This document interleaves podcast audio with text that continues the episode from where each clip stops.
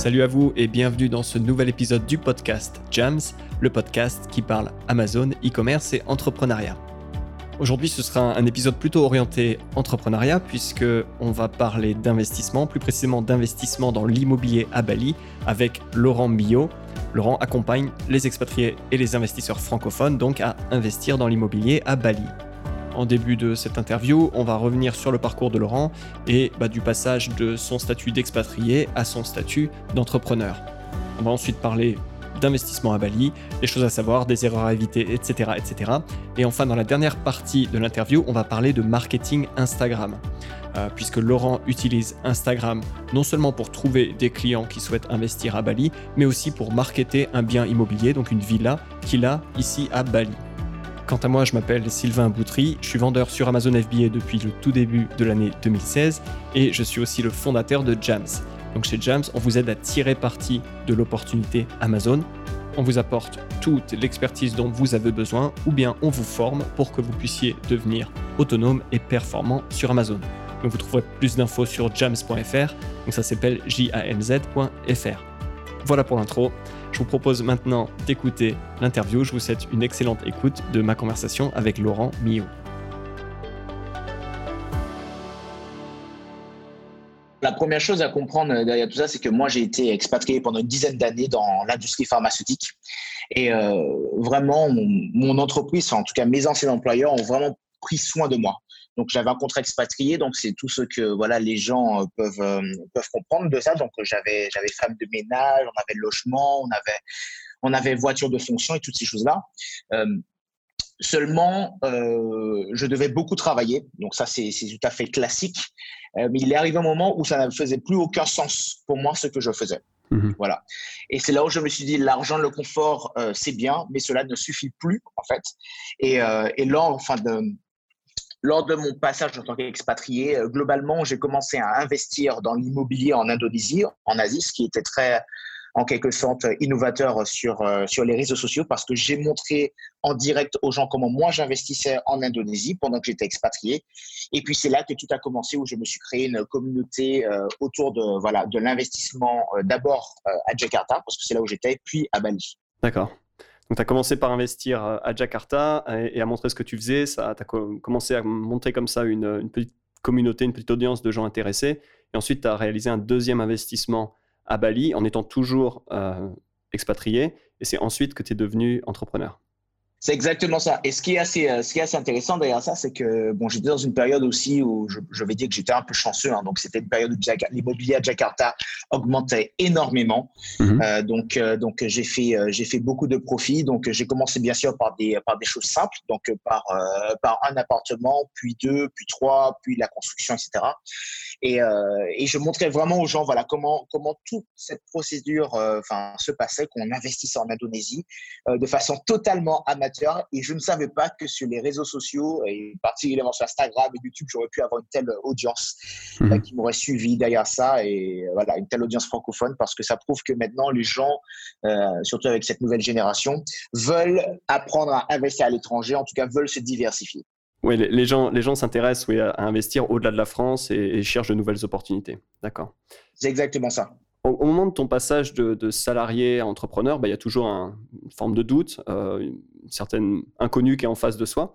Euh, quelle peur est-ce que tu avais? Qu'est-ce qui, qu'est-ce que tu te disais au moment de, quitter ton, ton package d'expatrié, qui était, qui était un beau package? Euh, Qu'est-ce qui t'a permis de, franchir le cap? Qu'est-ce que tu te disais? Enfin, qu'est-ce qui, Comment ça s'est passé, ce, le saut, on va dire, dans l'inconnu, le passage du salariat à l'entrepreneuriat Ouais, alors là, euh, c'est une bonne question parce que ça a été terrible. Euh, pour, être honnête, on, dit c'est vrai qu'on n'est pas juste salarié à l'entrepreneuriat, mais cette, procédure, voilà, cette procédure a fait euh, deux ans. J'y réfléchissais, voilà. Il m'a fallu deux ans pour quitter en fait mon, siège confortable hein, d'expatrié, d'expatrié en Asie. en fait, je l'ai réalisé globalement lorsque lorsque l'argent n'avait plus euh, n'avait plus aucune importance. Donc euh, j'aime souvent prendre cet exemple, c'est que la première fois que j'ai acheté un téléphone portable, euh, la première fois, bon, je crois que j'étais j'étais content un an avec ce téléphone portable. Et quand été expatrié, donc je changeais bien sûr, j'étais devenu assez matérialiste. Donc, je commence à changer tout le temps de portable, d'ordinateur, enfin, tout ce que les, tout ce que les garçons pourraient, pourraient aimer. Et à la fin, le dernier portable que j'ai eu, j'ai été content 10 minutes.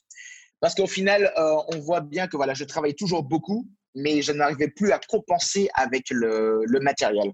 Ça n'avait plus aucune valeur, donc euh, tout, peu importe ce qu'on me donnait, donc euh, même quand, on voyage, on va aller dans de très beaux hôtels, euh, donc un hôtel 5 étoiles, au lieu d'avoir le marbre à gauche, le marbre est à droite. Euh, donc c'est globalement ça. donc, donc voilà, ça n'avait plus aucune, aucune valeur et c'est là que j'ai vraiment compris qu'en fait l'argent ne rend pas heureux.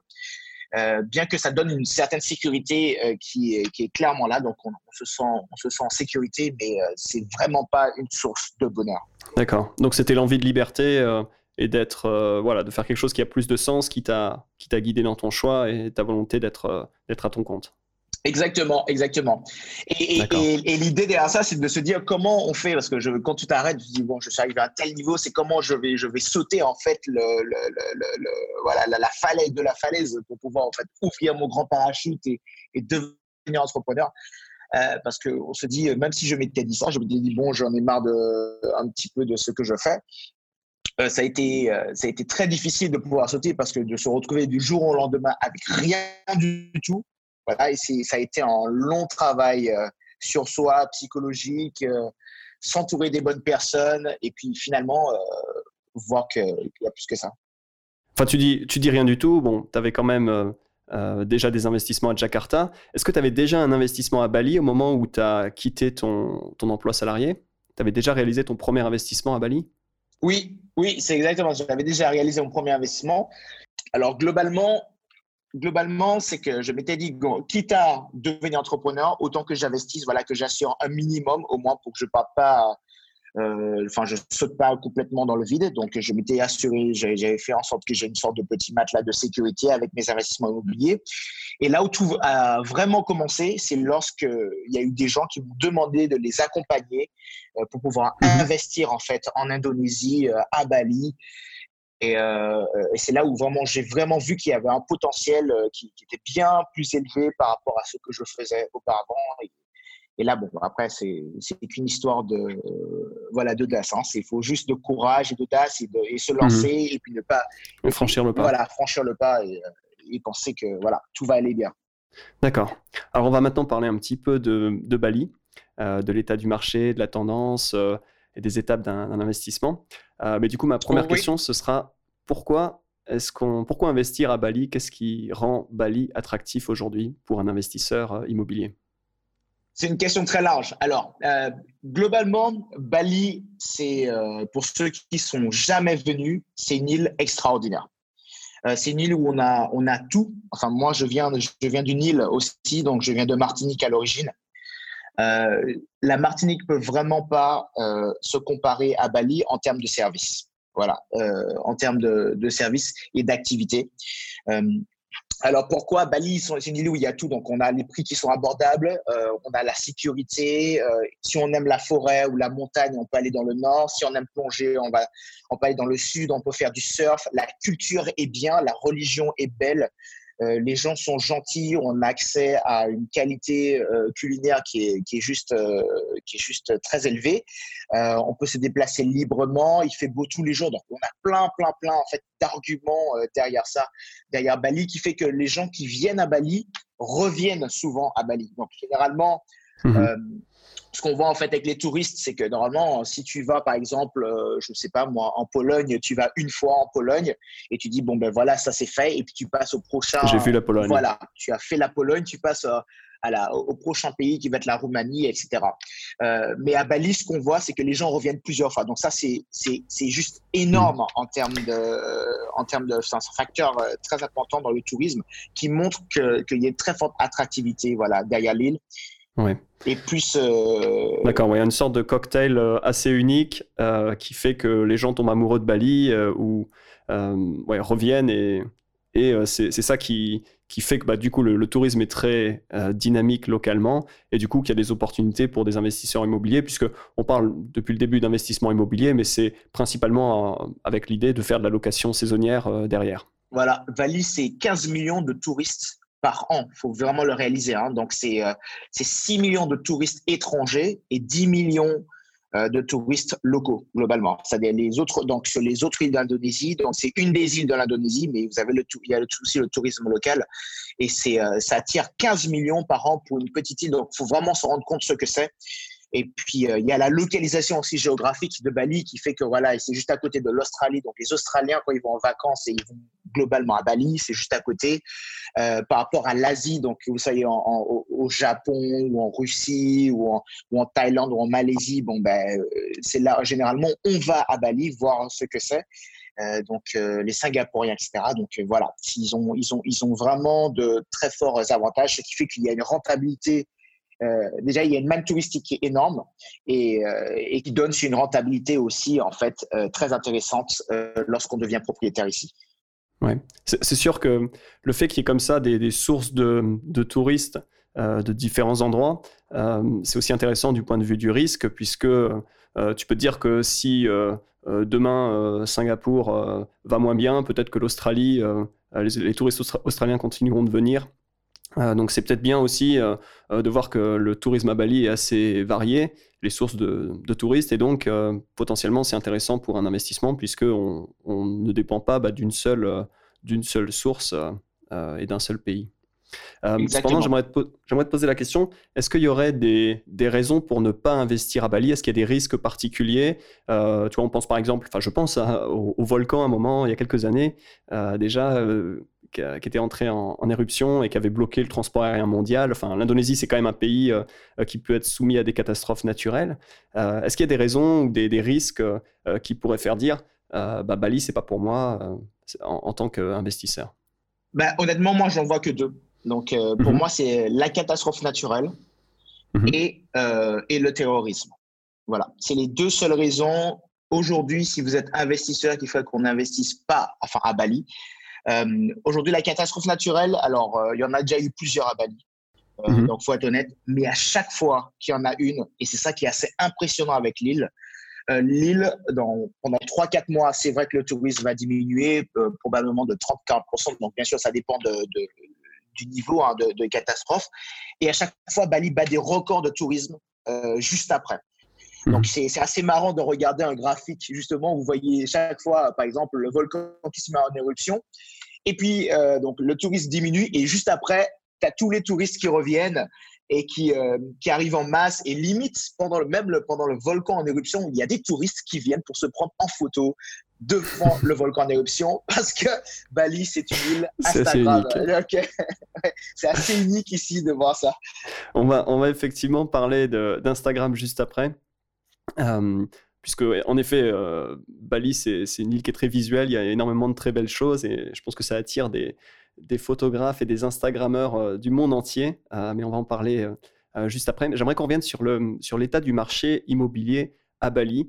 quel est l'état du marché Quelle est la tendance Comment sont les prix Comment est-ce que tu, tu vois le, le marché immobilier aujourd'hui à Bali? Oui, alors le marché immobilier à Bali se porte bien.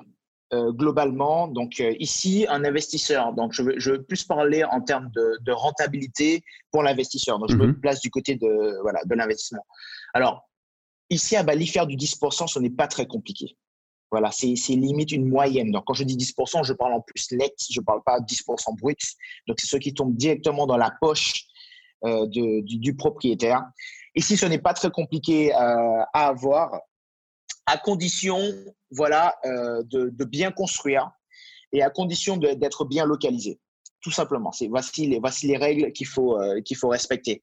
Et si vous faites ces choses-là, eh bien, le marché immobilier, eh pour vous, va bien, euh, va bien prendre soin de vous, globalement. Et ici, on voit bien, donc, au niveau des constructions, on a de plus en plus les propriétaires sont toujours très contents en fait du taux d'occupation et même qui augmente parce qu'il y a de plus en plus de touristes qui arrivent chaque année. Ça augmente de 10% à peu près chaque année et, euh, et, ça se passe super bien. Mais il y a des choses quand même à respecter. Encore une fois, donc c'est les premières règles que je vous ai données. Et puis la deuxième chose, c'est qu'il faut quand même viser des endroits assez touristiques. Donc euh, globalement, on parle de, de Sémignac, enfin toute la partie sud, donc qui est euh, Sémignac, Canggu, euh, et puis au nord, donc c'est globalement Ubud. Euh, donc voilà. D'accord. Et est-ce qu'il n'y a pas. Euh, donc, c'est en effet très attractif, mais forcément, s'il y a euh, un marché qui est très attractif, ça attire beaucoup d'investisseurs. Est-ce qu'il n'y a pas un risque bah, qu'il y, ait trop d'investissements, trop de spéculation, trop de, gens pour finalement euh, avoir en face bah, une, demande une, offre pardon, qui est limitée, puisque Bali n'est pas extensible. il y a certains quartiers comme Seminyak et peut-être de plus en plus Canggu qui sont de plus en plus construits et développés. Euh, est-ce qu'il n'y a pas un, risque euh, bah, qu'au bout d'un moment, l'offre ne suive plus ou que les, prix s'envolent et que, et que finalement la, rentabilité souffre? Bah, Déjà, moi, j'aime. Déjà, c'est assez simple et je, je, vais, je peux même retourner euh, la question. Est-ce que si demain matin, tu es placé à côté de la Tour Eiffel, tu as un appartement placé à côté de la Tour Eiffel, tu penses que tu vas perdre de la valeur? Euh, ton appartement perd de, valeur, de la valeur C'est une bonne question. Oui, bien sûr, la Tour Eiffel ne risque pas de bouger demain. Euh, donc, ce que tu dis, c'est que le, même s'il y a beaucoup d'investisseurs, euh, l'attractivité de Bali aujourd'hui suffit à, compenser ou à garantir qu'un investissement restera, restera rentable parce que la, tendance est bonne. Oui, enfin, alors, ce, que j'essaie de dire, en fait, derrière ça, c'est que c'est peu importe la compétition, c'est qu'il y en aura toujours. Il y, en aura même de plus en plus à Bali parce que bien sûr, comme c'est très attractif au niveau de l'immobilier, donc il y aura beaucoup plus de construction, beaucoup plus de gens qui vont venir sur le terrain. Euh, la seule chose, encore une fois, c'est que les, bons endroits qui sont bien localisés, euh, ça ne change pas. Si vous êtes localisé à côté d'une plage, par exemple, vous serez toujours, euh, toujours localisé à côté d'une plage et les gens viendront toujours. Il y a toujours du tourisme pour des gens pour être à côté de la plage. Donc, si peu importe la compétition qui est autour de vous. Donc, si vous construisez bien, vous êtes bien localisé. Et que aussi, il faut ajouter un autre paramètre maintenant, euh, c'est fournir aux gens ce qu'on appelle de, de l'expérience. C'est-à-dire que maintenant, le touriste, il veut plus seulement venir dans un, dans un logement et puis y habiter seulement. Il veut que lorsqu'il vient dans un nouveau pays, il veut se sentir dans ce pays. S'il va en France, il veut se sentir dans un appartement en France.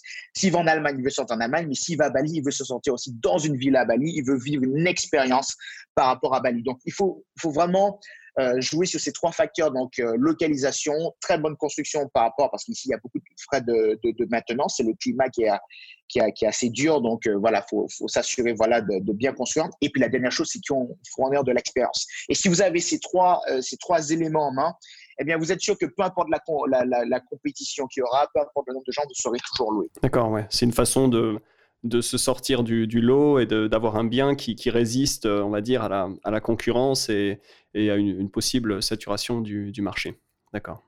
Oui, et autant, et autant. Et, oui, bien sûr, et au, et au et climat. Autant, voilà, parce que près de voilà, parce que les terrains près des plages ou les terrains bien placés, il y en a, ce sont des terrains toujours limités. Ça, il y en a pas, il y en a pas à, foison. Hein, donc, euh, donc c'est même la difficulté à Bali, mais aujourd'hui, c'est d'être voilà, d'avoir un terrain bien placé, euh, parce qu'il y en a plus beaucoup. D'accord. Alors j'aimerais qu'on parle maintenant des, investisseurs à Bali. Euh, j'aimerais te poser la question qui sont les, investisseurs à Bali?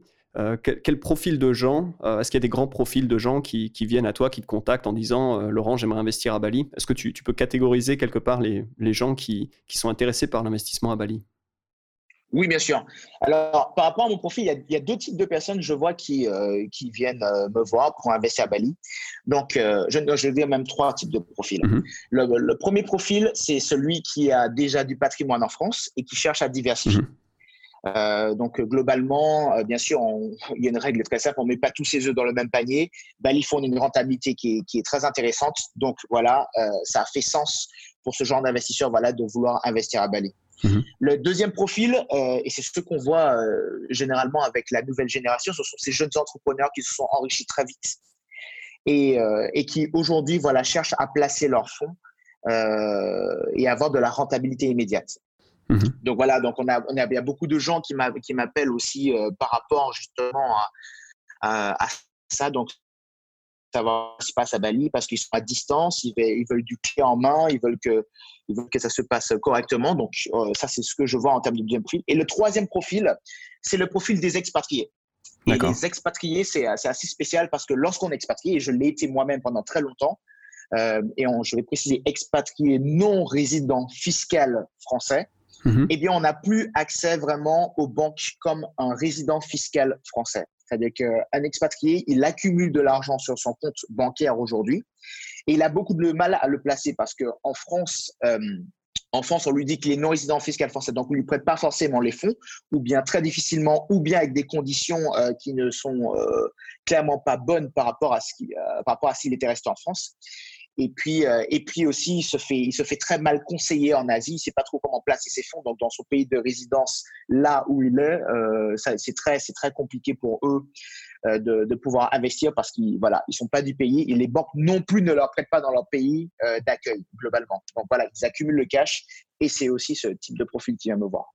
D'accord, oui. Donc pour, pour venir faire un achat sans, sans prêt, simplement avec de l'épargne, pour acheter une villa et, donc placer encore une fois son épargne euh, dans un investissement qui, rapporte. C'est ça, c'est ça. Et c'est un gros problème au niveau des expatriés parce que j'ai été dans, dans ce cas-là euh, où j'ai voilà, j'avais un petit peu d'épargne et je voulais le placer et je ne savais pas comment le placer. Et on, a, on est très, très mal conseillé en tant qu'expatrié. Hein. C'est la vérité de ce monde. Et même pour les nomades digitaux, je pense que c'est à peu près le même principe. Mmh, effectivement. Donc, question suivante. OK, on a, on a un profil de personne. Reprenons l'exemple euh, d'un jeune qui a fait de l'argent en, faisant du dropshipping ou du Amazon FBA, euh, qui a un peu d'argent. Euh, j'aimerais qu'on parle des étapes d'un investissement à Bali. comment comment est-ce que ça se passe? Commençons déjà par l'argent. À partir de, quel montant sur son compte on peut se dire bah, c'est bon, je peux, je peux réfléchir à, à investir dans une villa à Bali? Alors, il y a plusieurs montants. Ça, dépend en fait euh, de votre expérience et du temps que vous pouvez, vous pouvez y allouer. Euh, donc, si vous êtes sur place à Bali et que vous voulez gérer votre euh, construction et votre villa vous-même ou bien déjà acheter quelque chose de fait, à partir de 200 000 euros, c'est un budget qui est correct. Ça, c'est il n'y a pas de souci. par contre, pour quelqu'un qui vient et qui dit je veux de la rentabilité tout de suite, je veux être bien placé, je veux du clé en main, je veux que tout soit soit bien fait et encadré, il faut compter un budget au-dessus de 300 000 euros. Voilà. À partir de 300 000 euros, euh, vous aurez quelque chose de bien. Vous aurez quelque chose avec, euh, avec, vous aurez une entreprise qui va bien gérer. Vous aurez un historique derrière aussi au niveau des, des villas ou bien du constructeur qui, aura, qui, qui, vous aura suivi. Et voilà, vous aurez globalement un bon produit. D'accord. Donc alors, une, une fois qu'on arrive à Bali, euh, disons qu'on te contacte et qu'on a le, le, budget. Euh, c'est quoi la prochaine étape? Comment ça se passe euh, euh, l'investissement, l'achat d'une ville? Alors ici, c'est extrêmement simple. Donc la première chose, bien sûr, c'est de savoir quel type d'investisseur vous êtes, quel profil vous avez. Est-ce que vous voulez investir purement pour de la rentabilité? Donc dans ce cas-là, peu importe l'endroit, du moment que c'est rentable, ce sera fait pour vous. Ou est-ce que vous voulez en profiter une partie de l'année, c'est être rentable et, euh, et puis lorsque vous avoir êtes pas sur place, voilà, avoir, avoir un pied à terre. Ou bien un autre, c'est voilà, vivre, vivre euh, voilà, tout simplement à Bali. Et c'est quand même trois produits totalement différents en fonction voilà, du profil de, de l'investisseur. Donc la première chose, c'est qu'on va définir avec vous quel euh, profil vous avez. Donc si on prend euh, l'exemple d'un nomade digital, d'une personne qui a fait de l'argent avec Amazon FBA ou avec le, dropshipping et qui souhaite investir à Bali, euh, quelles seraient les, étapes pour lui d'un investissement? On parle du principe qu'il a l'argent sur son compte, il a 300 euh, 000 euros et il souhaite acheter une villa à Bali. quelles seraient les, les, grandes étapes pour investir à Bali? Oui, donc la procédure est assez simple. Donc la première chose, c'est qu'on va juste définir le profil, voilà ce qu'il recherche à Bali. Et une fois qu'on aura défini en fait ce profil, on va l'accompagner en fait dans son dans son investissement tout simplement. Donc on aura déjà un terrain euh, qui sera qui sera sur place. Donc on va construire pour lui. Et ensuite, une fois que ce sera construit en fait pour cette personne, on va ensuite aller sur un contrat de management où lui, il aura absolument rien à faire. Donc en vérité, au niveau euh, papier, au niveau document, euh, il n'y a pas grand-chose à faire si ce n'est que voilà signer en fait euh, une autorisation nous donnant euh, le droit en fait de construire pour lui et puis transférer l'argent. Et le reste, tout est géré à 100%, c'est du pur clé en main. voilà, pour n'importe quel type d'investisseur. Ouais, donc la, villa est construite. Derrière, elle est, elle est mise, elle est prise en photo, elle est mise en, ligne sur des, plateformes de réservation comme Booking.com, comme Airbnb, j'imagine. Et derrière, il y a un service euh, euh, donc de, gestion locative pour euh, typiquement gérer le, check-in, le check-out, le ménage, etc. Tous les aspects du quotidien. Donc, quelque part, il y a l'aide à l'investissement, mais derrière, la, gestion des biens pour, pour atteindre cette rentabilité de 10%. C'est ça?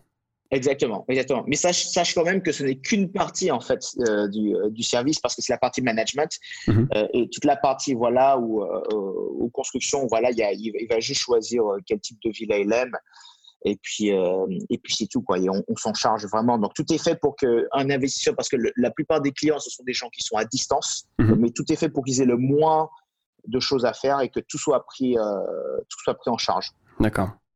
Et donc finalement est-ce que la seule chose qui lui reste pas, c'est le marketing, euh, c'est-à-dire mettre euh, sa villa en avant, puisque c'est quelque chose dont j'aimerais qu'on parle maintenant, euh, puisque toi, tu, es investisseur à Bali, tu as une, villa, et cette villa a un compte Instagram. tu passes beaucoup par Instagram pour marketer cette villa et bah, t'assurer donc un avantage concurrentiel euh, j'imagine. Euh, est-ce que tu peux, tu peux parler un petit peu de bah, ce, que, ce que tu fais euh, pour mettre en avant ta, ta villa sur Instagram et, et quels résultats tu as, pu obtenir avec ce, ce travail de, marketing? Eh bien, c'était assez simple. En fait, tout part d'une idée qui était simple, c'est que je m'étais dit, si je mets sur les plateformes de location en ligne, comme tout le monde le fait, je tombe en plein aussi dans la concurrence, malgré le fait qu'il y a la localisation, etc. Mm-hmm. Et est-ce qu'il n'y aurait pas un moyen, voilà, sur le même principe euh, que, les, euh, voilà, que, que, le marketing digital d'attirer du trafic, ce que vous faites généralement sur Amazon FBA, euh, sur une villa, et d'attirer du trafic sur Airbnb pour que en fait, euh, les bookings euh, du, euh, voilà, des plateformes de réservation augmentent, tout simplement. C'était ça l'idée de faire un test. Et effectivement, j'ai fait ce test. Donc, donc, il va falloir vous donner quelques arguments en fait, à votre villa.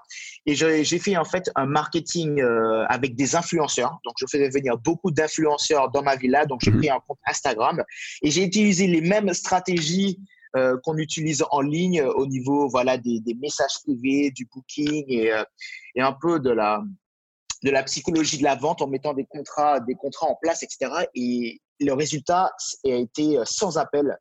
Euh, tout de suite après euh, avoir fait ma campagne de trois mois avec voilà des influenceurs et des et, et Instagram, j'ai eu 100% de booking sur tous les mois qui ont suivi. Donc même j'ai été très surpris par le résultat moi-même. Donc il faut quand même comprendre que ça va prendre quelques mois à se mettre en place pour, se faire connaître sur le marché. Donc, euh, c'était trois mois pour moi la période. Et après ça, euh, maintenant, je fais plus de 95% de remplissage euh, en permanence. Ouais, ce qui est, ce qui est énorme. En effet, je vois, deux avantages au fait de, faire du marketing hors Airbnb et de, communiquer sur la villa sur Instagram.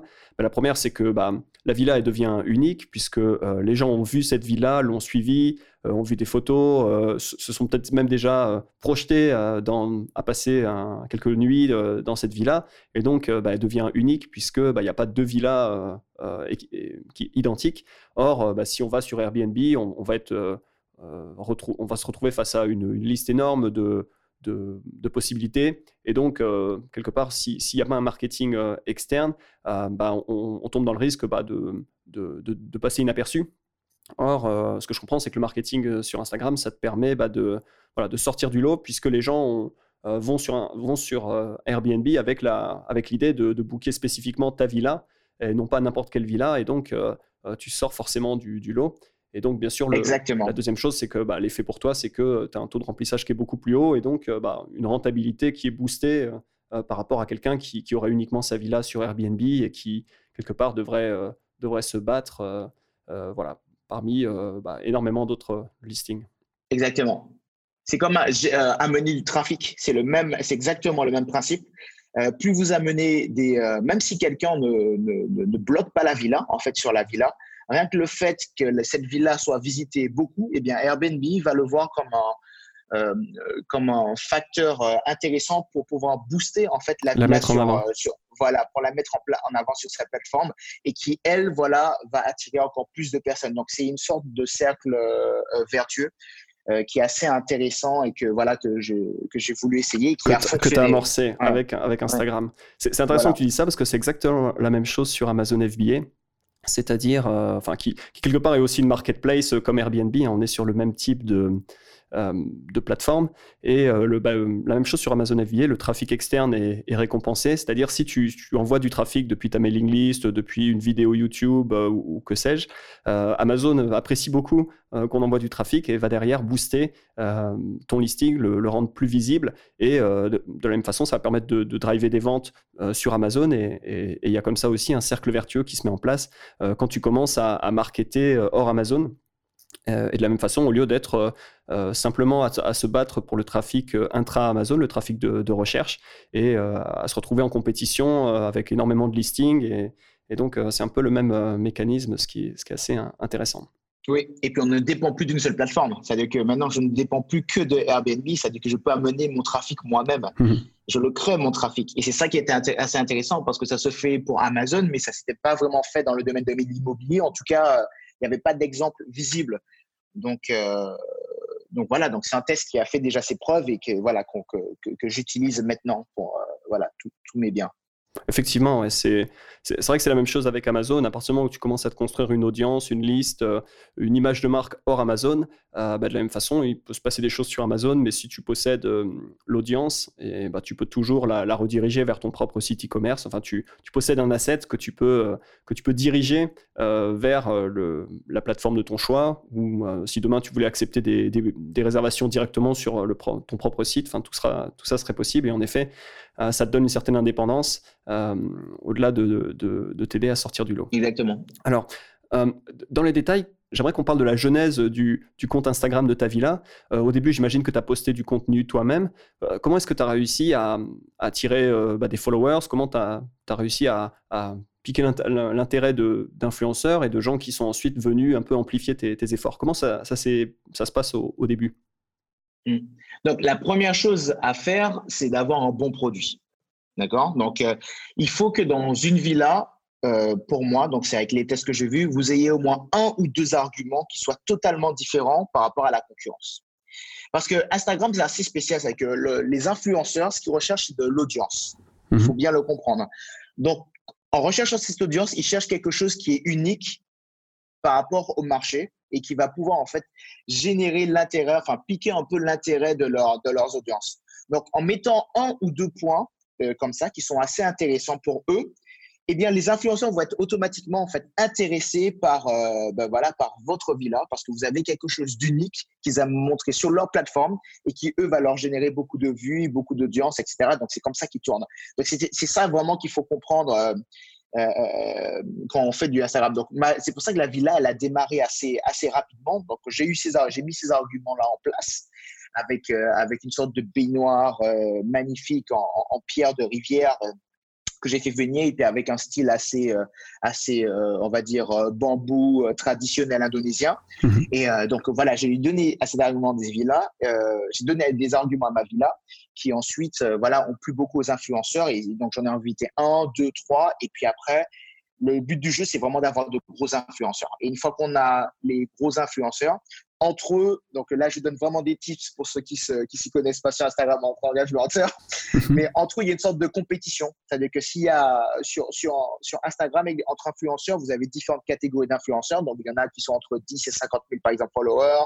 Il y en a qui sont entre 50 000 et 200 000. Il y en a qui sont 200 000 et plus il y a des catégories. Et entre eux, il y a une sorte de petite compétition. Le premier qui découvre en fait la villa qui sera un peu spéciale et le premier en fait qui fera la meilleure photo, euh, la meilleure photo dans justement euh, leur groupe euh, d'influenceurs. Mhm. Donc si vous arrivez à avoir en gros, par exemple, on va dire influenceur qui vient chez vous, qui on va dire à 150 000 followers, eh bien, vous êtes sûr que vous allez toucher en fait tout ce réseau d'influenceurs qui auront aussi entre 150 000 et 200 000 followers, qui vont en fait ensuite vous appeler pour pouvoir venir dans, voilà, dans votre villa et, euh, pouvoir aussi leur, le montrer à, leur audience. D'accord. Donc je comprends que tu as commencé au début avec, euh, bon, par toi-même, puis ensuite avec des, influenceurs, avec des audiences euh, plus petites, et de proche en proche, tu es allé toucher des gens avec des audiences de plus en plus grosses en leur disant bah, tu, tu peux être le premier à venir dans, dans cette vie-là. Et, en effet, il y a l'effet de scoop, je pense, ou l'effet d'être le, d'être le premier. Exactement. Euh, qui joue beaucoup sur Instagram, puisque tu es, quelque part quelqu'un qui est euh,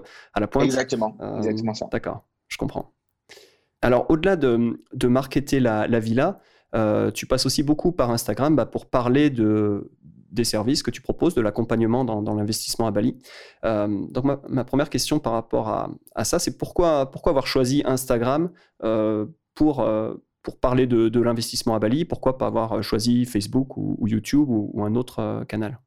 Alors, euh, au début, moi, Instagram, j'y croyais pas. Je, me rappelle encore, il y a quelques années, je me disais, mais quelle est la différence entre Instagram et Facebook? Euh, Parce que je me disais, bon, c'est des images qu'on met et c'est la même chose. Mais globalement, Instagram euh, donne de la, spontanéité à ce qu'on fait.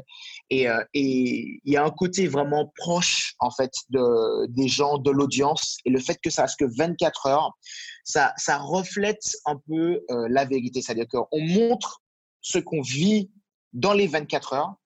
Et ça crée cette sorte de proximité avec son audience qui fait que les gens vous suivent parce qu'ils voient vraiment sans filtre ce qui se passe dans votre vie. Mm-hmm. Et ça, euh, ça c'est quelque chose qui, qui n'a aucune valeur, enfin qui a beaucoup de valeur plutôt, euh, parce que c'est quelque chose d'humain. C'est-à-dire que quand on fait une vidéo sur YouTube ou, sur Facebook et qui reste, euh, qui reste pour toujours, en fait, on peut travailler la vidéo. Il y a le script, absolument. Il y a un script, le message. Il y a beaucoup, voilà, il y a beaucoup de choses derrière. Alors qu'Instagram, c'est vraiment instantané. Et, et, sans filtre. Donc, je parle principalement des stories. Donc, je ne parle pas du, du, feed Instagram où on poste des photos où là, on peut mettre des filtres, etc. Mais quand il s'agit de, voilà, de stories, euh, où on montre voilà ce qu'on fait, ce qui se passe dans sa vie, bon ben voilà, il y a, y a, plus de barrières en quelque sorte. Donc c'est ce que les gens attendent. Oui, une certaine candeur, une certaine spontanéité euh, qu'on retrouve pas sur, euh, sur d'autres plateformes typiquement. Exactement. D'accord. Mais est-ce que, est-ce que tu t'es pas dit bah, au début que euh, les investisseurs immobiliers seraient pas sur Instagram ou ils, vont peut-être que pour reformuler, je, je me dirais bah, les, les gens vont sur Instagram pour se détendre, pas pour réfléchir à où est-ce qu'ils vont placer leur argent. Mais pourtant, il semble que tu arrives à trouver des, gens.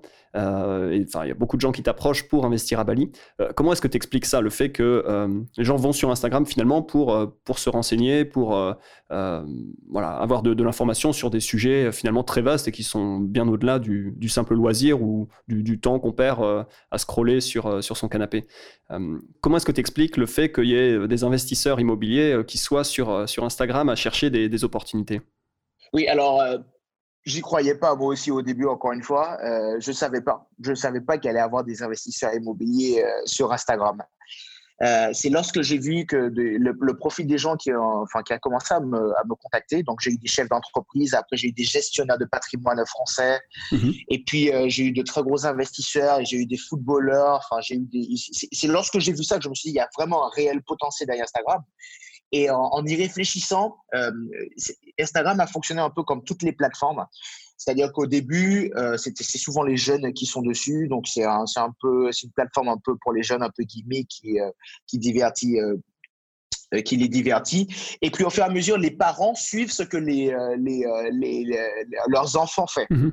Et à partir du moment où les parents, qui eux ont plus de pouvoir d'achat, commencent à suivre ce que leurs enfants font sur leur plateforme, c'est là aussi qu'on trouve, on touche, on commence à toucher une catégorie assez intéressante qui devient beaucoup plus mature. Et Instagram, en ce moment, est en train de devenir vraiment très mature parce qu'aujourd'hui, c'est une plateforme qu'on ne peut plus éviter si, si on est sérieux dans le marketing euh, au même niveau que, Facebook et, YouTube. Mhm.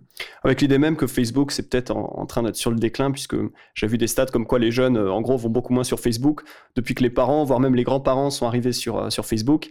peut-être que Instagram, c'est, on est au moment où les parents sont arrivés, ou sont en train d'arriver, ou sont, sont arrivés, et du coup, le, le nouveau, le nouveau réseau social pour les jeunes, ce serait, ce serait TikTok, euh, là où il n'y a pas encore les parents, mais euh, c'est peut-être tout simplement une, question de temps. Quoi.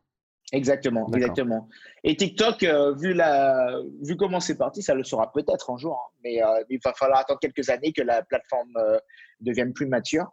Et, et ça va peut-être voilà, faire comme Instagram. En tout cas, c'est bien parti pour. Ouais. Bon, disons qu'il y a dix ans, euh, euh, tout le monde disait que Facebook c'était juste un truc d'étudiants pour euh, partager des photos de soirée, et puis bon, ça, a changé du tout au tout. Donc, je pense que ouais, TikTok devrait, devrait suivre. C'est juste une question de, de temps. Oui. Alors j'aimerais euh, revenir sur ta, philosophie du, marketing, puisque quand on est sur Instagram, euh, il y a quand même un indicateur qui, qui est proéminent, c'est le nombre de, followers. Euh, mais tu, m'as expliqué en off avant l'interview que dans ton expérience, c'est finalement pas tant la, taille de l'audience, ou c'est plus la taille de l'audience qui importe, mais la qualité de l'engagement, c'est-à-dire la capacité à parler et à engager des conversations avec des, gens. Est-ce que c'est ça qui te permet de de faire la différence et de, de trouver des clients, tu as cette capacité à, à, créer un engagement et des conversations avec, euh, avec les gens qui te, qui te contactent C'est exactement ça. Euh, au début, euh, Instagram, tout le monde pensait au like, like, like, un peu comme Facebook, et, et voilà, avoir la plus grosse audience. Mais avec l'expérience et le recul maintenant, avoir une grosse audience qui n'a aucun intérêt pour ce que vous faites ou bien qui like juste votre photo, ça ne sert pas à grand-chose. Euh, ce que j'ai vu, c'est que la qualité en fait de l'audience est bien plus importante que en fait la quantité euh, qu'on pourrait avoir. Euh, et tout simplement parce que parce que maintenant, je, me, je me focalise sur une stratégie plus de qualité, c'est de vraiment parler avec les gens, parler avec mon audience. Donc, n'importe qui qui me contacte par Instagram, je réponds. Et je, je, vais donner aussi un autre type, c'est que je réponds avec des messages vocaux. Mm-hmm. Euh, s'il y a quelqu'un qui vient de s'inscrire sur mon compte Instagram, dans la mesure du possible, j'essaie de lui dire bienvenue sur voilà dans dans la communauté. Donc, il voit que je suis une vraie personne, que ce n'est pas un chiffre, que ce n'est pas un compte seulement. Il voit qu'il y a un humain derrière. Et euh, voilà, il crée cette sorte d'engagement de communauté. Ben, du coup, les gens, ils, vous suivent euh, de plus en plus. Et il y a un vrai engagement derrière. Et je réponds vraiment à des questions euh, techniques, comme, comme, comme plus ou moins simples, des questions de divertissement par rapport à Bali. Mhm. Et, mais ce qui fait que, voilà, que j'ai une audience, une audience très engagée et qui est très large aujourd'hui et, de bien meilleure qualité que ce que j'avais auparavant lorsque j'ai commencé. D'accord. C'est vrai que le, message vocal, euh, bah, aujourd'hui, on, envoie des messages vocaux de manière privée, que ce soit sur WhatsApp, sur Messenger, aux, gens qui sont proches. Et euh, bah, tout de suite, la, le fait que, comme ça, quelqu'un que tu te mets à suivre sur Instagram t'envoie ou à qui t'envoie un message, euh, t'envoie un message vocal, c'est vrai que ça crée une proximité qui, euh, voilà, qui, est forcément euh, intéressante pour créer ben, à court terme un, fan, quelqu'un qui, te suit et qui a envie de savoir ce que tu fais, et puis peut-être à terme un, prospect et enfin un, client. C'est ça. Parce qu'aujourd'hui, ce que les gens achètent en priorité, c'est l'humain, c'est toi quelle est la différence entre, euh, entre euh, je ne sais pas moi, euh, Pierre, Paul et Jacques? Eh bien, la différence, c'est que Paul, je l'aime bien. Et comme je connais Paul et comme il me ressemble, et comme il est un peu comme moi, il investit comme moi, eh bien, si j'ai un produit à acheter, même si le produit de Paul, c'est pas le meilleur, mais comme j'aime bien Paul, comme je lui fais confiance, eh bien, je vais acheter dans sa main. Eh bien, voilà, c'est ça qu'il faut, faut comprendre, et c'est ce que cette proximité, en fait, lorsqu'on a, euh, voilà, a une audience qui, nous suit et qu'on a développé avec, euh, avec eux existe, eh bien voilà, c'est ce que ça nous permet de faire parce que les gens aujourd'hui achètent de l'humain, ils achètent plus du fake, ils achètent plus un produit, ils achètent vraiment la personne avec. D'accord. Donc ce serait le, conseil numéro un que tu donnerais à quelqu'un qui veut promouvoir son activité de service, typiquement sur Instagram, ce serait de, chercher à créer euh, euh, de l'humain et de, l'engagement avec euh, une, communauté, sans chercher à avoir la plus grosse communauté possible, la plus grosse audience, mais chercher de la, qualité de l'engagement et, en, échangeant toujours en, autant que possible en one-to-one. Exactement. N'importe quel influenceur donnera n'importe quoi pour avoir 1000 personnes super engagées et qui voilà, euh, qui pourrait changer et qui est super engagé et qualifié. D'accord. Alors, on, arrive à la fin de cette interview, Laurent. Euh, j'ai juste une question. Si tu pouvais revenir dans le temps et dire à ton toi d'il y a un an, alors euh, tu étais peut-être encore salarié, d'arrêter de faire une chose, qu'est-ce que ça serait et pourquoi? Bon, moi, il y a un an, d'arrêter de faire une seule chose. Mm-hmm. J'aurais dit quitte ton boulot. Quitte ton boulot tout de suite. D'accord c'est difficile à c'est difficile à concevoir avec la, mentalité que j'avais dans le temps. Euh, mais le nombre d'opportunités qui s'ouvrent à nous lorsqu'on sort du euh, voilà du salariat, on se rend pas compte et qu'on commence à réfléchir sur ce que l'on sait vraiment faire et ce que l'on peut faire, c'est juste énorme. J'ai eu plus d'opportunités en dehors euh, de, de, mon emploi en tant que salarié, bien, bien que voilà, j'étais très bien traité, qu'en tant que salarié. Voilà. Et euh, donc aujourd'hui, je dirais, quitte ton boulot, lance-toi dans quelque chose, prends des risques, euh, essaye, essaye, échoue, recommence et puis ça va aller. Super. Impeccable. Fais-toi confiance et puis ouais, le reste va suivre. Exactement. Génial. Ok, mais on en arrive à, la fin de cette interview. Donc, juste une toute dernière question, Laurent. Euh, où est-ce que les auditeurs peuvent se rendre pour en apprendre un peu plus sur toi? Oui, c'est assez simple. Donc, il suffit de taper Laurent Mio, donc Laurent euh, L-A-U-R-E-N-T, Mio M-I-O, tout collé. Et voilà, euh, on peut me suivre sur Instagram. Donc, comme je l'ai dit, je suis assez accessible. En fait, j'essaie de me rendre disponible pour mon audience, pour ma communauté. Et voilà, quoi. Donc, c'est le plus simple. D'accord. Eh bien, rendez-vous sur euh, Instagram. Merci beaucoup, Laurent, et puis à très vite. Merci, Sylvain. Merci d'avoir été avec nous jusqu'à la fin de notre échange. Juste avant de vous quitter, j'ai deux petites choses à vous dire. Donc la première, bah, c'est que vous retrouverez tous les liens qui ont été mentionnés dans cet épisode en description du podcast, mais aussi à l'adresse suivante jamz.fr/podcast. La deuxième chose, tout simplement, eh c'est de partager ce podcast avec quelqu'un autour de vous qui pourrait en avoir besoin. Alors, ce pourrait être un autre vendeur Amazon, un autre entrepreneur qui serait inspiré par les échanges qu'on a sur ce podcast. En tout cas, partagez-lui un épisode ou partagez-lui tout simplement le nom du podcast si vous avez aimé ce contenu, cette conversation aujourd'hui ou bien les conversations précédentes. Sur ce, c'est tout pour aujourd'hui. J'espère que cet épisode vous a plu et je vous dis à très vite pour le suivant. Bye bye.